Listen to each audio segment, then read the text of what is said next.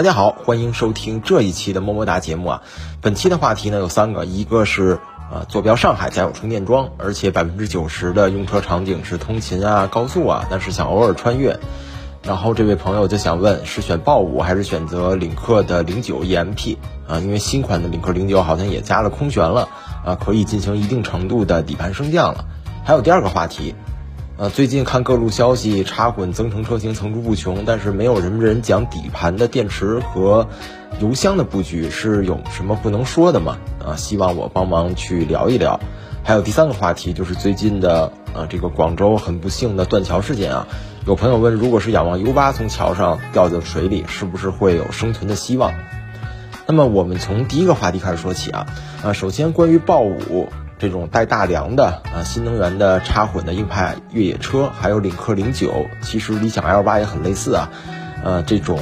呃插混的。虽然是四驱也有空悬，但它们还是属于城市 SUV 的这个范畴。这两种不同的车型，但是它们的定价现在非常接近啊，都是三十到四十万之间的一个区间，所以就形成了竞争。这个话题我觉得是也很有代表性的。那么豹五的主要优势是什么呢？首先它有一个云辇皮啊，这个云辇皮特别特别适合偶尔穿越的人，因为它的底盘可以升也可以降，它可以带来非常出色的离地间隙啊、接近角离去角以及 RTI。呃，就是这个轮胎形成的接触的性能，而且你不用花钱去改装，因为改装的话其实也是不少钱的啊。而且改装了以后，你这个车变得很大脚很高，那么日常使用的便利性啊、操控啊、舒适性啊，都是会受到很大影响的。所以我觉得这类车型很适合，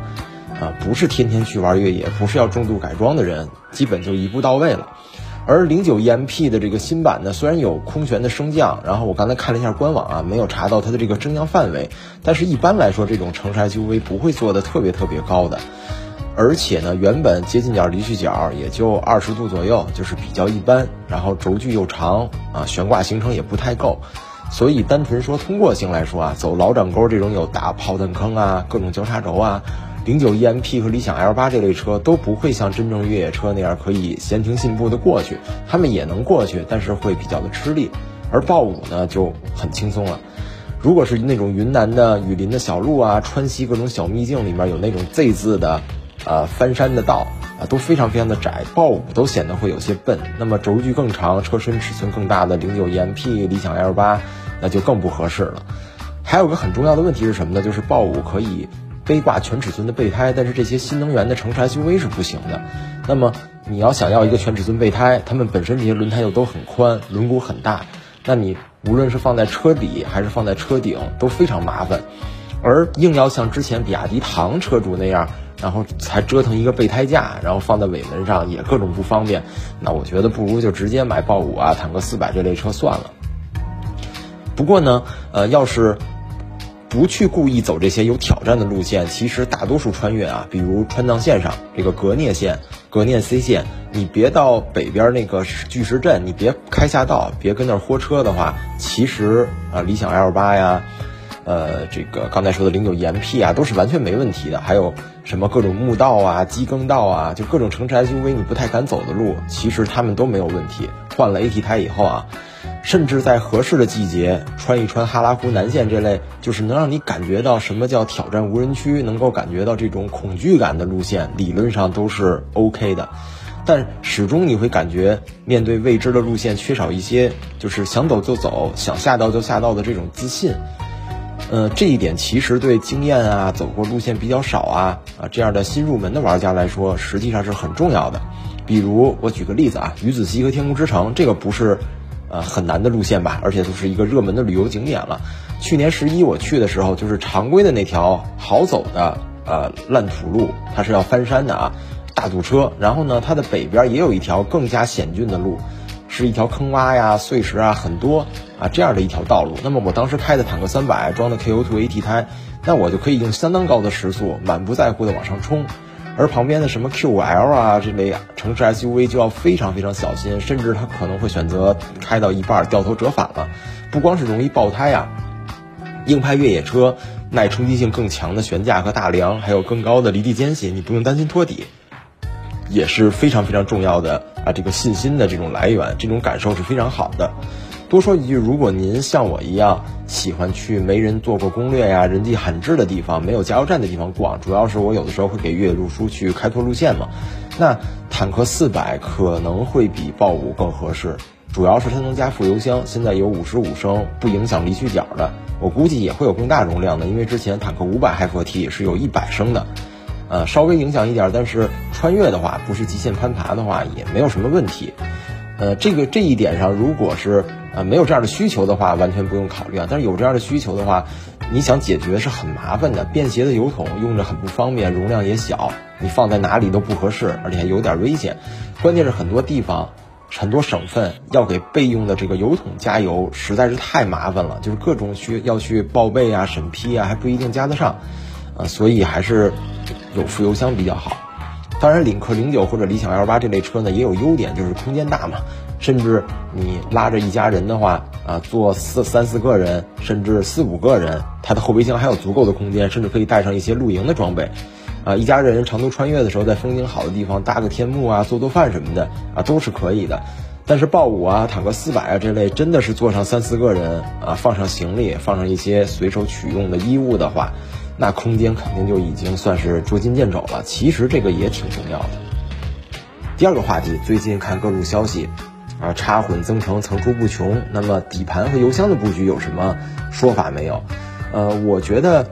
没有什么不能说的秘密。为什么？嗯，底盘的这个油箱、电池的布局没有厂商去说，没有用户去讨论，主要还是关心的人少呗。因为一般的插混啊、增程啊。啊，这种 SUV 的话，都是电池在底盘的接近中央的部位去平铺，然后油箱呢放在后桥前面，大差不差，基本都这样，也就没什么可说的了。特殊一点的是什么呢？长城硬派越野这个 HiFT，它的电池不放在底盘上，因为它是 P2 结构嘛，它要放这个传动轴。那好处确实是完全不用担心越野时候的磕碰嘛。但缺点是什么呢？就是如果是三十七度电池的版本啊，呃，它放在后备箱里了，那么后备箱首先垂直空间会受到影响。呃，其次呢，重心也会略微变高一些，还有一些朋友会担心被追尾的安全性啊，呃，这个其实作为有大梁的车，然后也比较坚固的啊这种越野车来说，呃，其实还好，但是还是会有人有这种顾虑啊，我觉得也是合理的。有一些特别的底盘的这种啊油箱和电池的布局呢，比如以前沃尔沃呀、吉利啊，他们这个派系会有这种 T 型电池用在插混车型上。我觉得其实是很巧妙的啊，因为从结构上，它利用了原本传动轴的空间，应该说是很好的从燃油平台兼顾插混的转换的这样一个方案，也不用说是很明显的像油改电一样，一个电池悬在这个底盘下面，看着特别特别的明显。但是这种异形的电池呢，首先它成本很高，因为平铺的矩形电池算是一种啊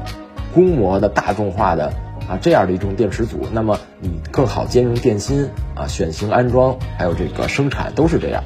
还有 T 型电池最重要的一个问题就是它的热管理一致性，这样的挑战也非常大，毕竟它不是平铺的嘛。啊，它还有这种很高的垂直的空间，而且造型也是不规则的。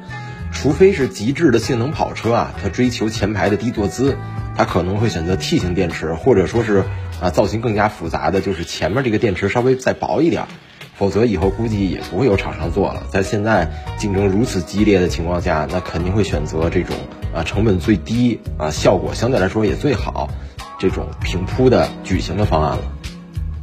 第三个话题，广州的断桥事件啊，如果是仰望 U 八从桥上掉进水里，是不是会有生存的希望？呃，首先那个桥的高度是相当可观的，我当时看这个视频和一些图片啊，目测至少在二三十米，就是这样的高度加上本身。呃，夜里嘛看不见，刹不住车，然后带上一定的车速往下冲下水面的话，这个撞击的冲击力是非常大的。啊，虽然水是液体，但是我们都知道，当你这个高度啊，或者说是撞击的速度达到一定程度的时候，那它其实也会有非常非常大的毁伤效果。那么就带来了几个可能的问题，首先是仰望 U 八的密封性会不会受到破坏，尤其是车头砸向水面以后，它的一些防火墙部位。还有车窗啊、车门啊、底盘各种密封的装置等等，毕竟目前的防碰撞的这个标准啊，都是保证整体框架结构的完整性，没有说要保证整体的覆盖件和这些密封件的完整性的是很难的。而一旦密封性损坏，那 U8 和普通的车辆也就没有太大区别了，可能会啊，稍微延缓一点水的进入，就水就算一时之间没有深入座舱，如果有一些空腔的结构啊，底盘里呀，然后呃前面的这个发动机舱和呃成员舱之间啊，有一些空腔结构进水的话，也可能造成浮力不足。毕竟这玩意儿又不是皮球嘛，它不是摁下去怎么都能上来，而且有很大的冗余的浮力，它没有呃那么强的浮力啊。其次呢，还要看这个河底的深度。如果车辆入水以后，随着惯性的冲击，它还没有上浮之前就先触底了，就是撞击到了河床的泥沙，那么原本这个浮力产生的关键就是来自车辆下部，呃，水体的这个压力会变小，那浮力就不足以支撑这个车辆重新浮出水面了，呃，这个也是一个问题。在此啊，就算是掉下去以后，然后非常顺利的成功的漂浮了，那么在河道这种非静止的水面，U 八很可能啊，因为有这种。啊，河流的这种水流的流向嘛，可能是无法主动控制姿态的，那么就只能顺河漂流了，也很危险。当然，必须肯定的是啊，U 八还是比普通的这种非密封的车型，理论上具备更高的生存几率。哪怕刚才说了，它可能只能多维持一小会儿短时间的漂浮，也足够让成员有足够多的脱困的反应时间，还有获得外界救援的时间了。其实这也挺关键的。好了，那么本期的么么哒节目就到此结束了，非常感谢大家的收听，让我们下期节目再会。